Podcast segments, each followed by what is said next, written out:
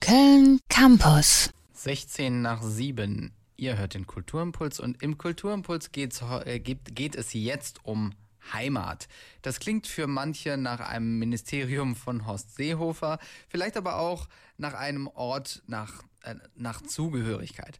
Meine Kollegin Katharina Sager stellt uns jetzt ein Buch vor, in dem Heimat kein positiver Begriff ist. Es heißt, Eure Heimat ist unser Albtraum und ist 2019 im Ullstein Verlag erschienen. Katharina, wer kommt denn darin zu Wort? Neben den HerausgeberInnen Fatma Aydemir und Hengame Yagubi Farah schreiben hier insgesamt zwölf AutorInnen. Einige davon kennt man auch aus dem Journalismus. Mito Sanyal und Margarete Storkowski zum Beispiel, die sind aus ihren Kolumnen in der Taz oder bei Spiegel Online bekannt. Viele sind auch aktivistisch, künstlerisch und wissenschaftlich tätig oder haben schon selbst Romane veröffentlicht, zum Beispiel Sharon Dodua Utu, Olga Gresnova und Max Czolik. Es heißt im Titel ja explizit, eure Heimat ist unser Albtraum. Welche Parteien stehen sich da gegenüber und wodurch wird diese Heimat zum Albtraum? Aydemir und Jagobi Farah definieren diesen Begriff Heimat gar nicht als Ort, sondern als Sehnsucht nach einem gesellschaftlichen Ideal. Ich sage jetzt mal Mutter, Vater, Kind, weiß, christlich, heterosexuell. Und dieses Ideal grenzt Menschen aus, die das nicht sind. Also ein prominentes Beispiel wäre so die Aussage von Horst Seehofer, der Islam gehört nicht zu Deutschland.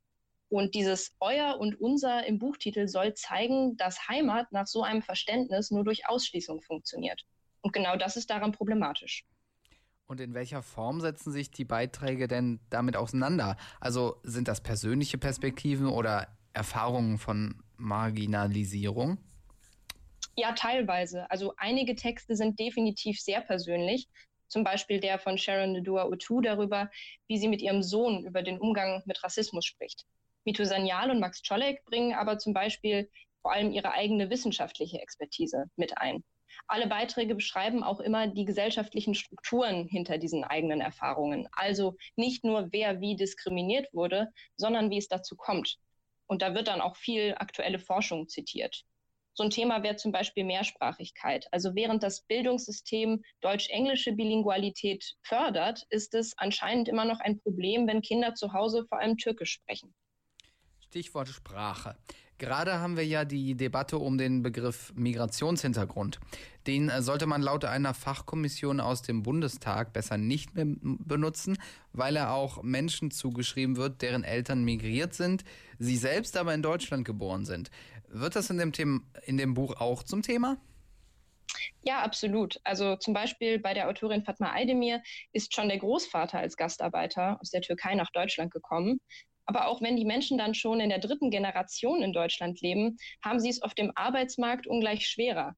Und die Tatsache, dass die Familie dann irgendwann mal eingewandert ist, steht direkt immer über der eigenen Biografie. Ja, in jedem Text geht es ja um einen speziellen Bereich, zum Beispiel um Arbeit oder Sprache, aber auch um Essen oder Sex. Das klingt erstmal nach Privatsache. Wo ist denn da der Bezug zu Heimat und Ausgrenzung? Also es zeigt ganz deutlich, dass rassistische und diskriminierende Strukturen nicht irgendetwas Abstraktes sind, das Betroffene dann nach Belieben ablegen können. Wenn Schönheitsideale rassistisch geprägt sind, dann kann sich das auch auf sexuelle Präferenzen, also auf etwas vermeintlich Privates auswirken. Sagen zu können, dass etwas privat ist, ist also auch in gewisser Weise ein Privileg. Zum Thema Privilegien hat übrigens Olga Griasnova ihren Text verfasst. Den fand ich wirklich sehr lesenswert. So ein bisschen konnte ich jetzt schon raushören, dass du das Buch insgesamt empfehlen würdest, oder? Ja, auf jeden Fall. Also ich finde, da sind viele wichtige Perspektiven und unheimlich kluge, reflektierte Texte dabei. Und am wichtigsten fand ich immer wieder diese Verbindung von der eigenen Wut mit der Problematisierung von den Strukturen und von Begriffen, wie auch dem von der Heimat. Welchen Vorschlag machen denn die AutorInnen, damit die Gesellschaft weniger ausgrenzend wird? Wollen Sie solche Begriffe wie Heimat abschaffen oder positiv besetzen? Eher letzteres, würde ich sagen. Also in einigen Texten wird die Idee von Lamia Kador aufgegriffen, Heimat im Plural zu benutzen, also Heimaten, damit eben viele Realitäten gleichberechtigt abgebildet werden. Es geht aber vor allem immer darum, Zugehörigkeit denen zu ermöglichen, die das bisher nicht erfahren konnten. Oder wie Mitu Sanyal dazu schreibt, das fand ich ganz schön, ist die wichtigste Frage nicht, wo kommst du her, sondern wo wollen wir zusammen hin? In eure Heimat ist unser Albtraum, schreiben AutorInnen über das Verhältnis von Heimatideal und Ausgrenzung.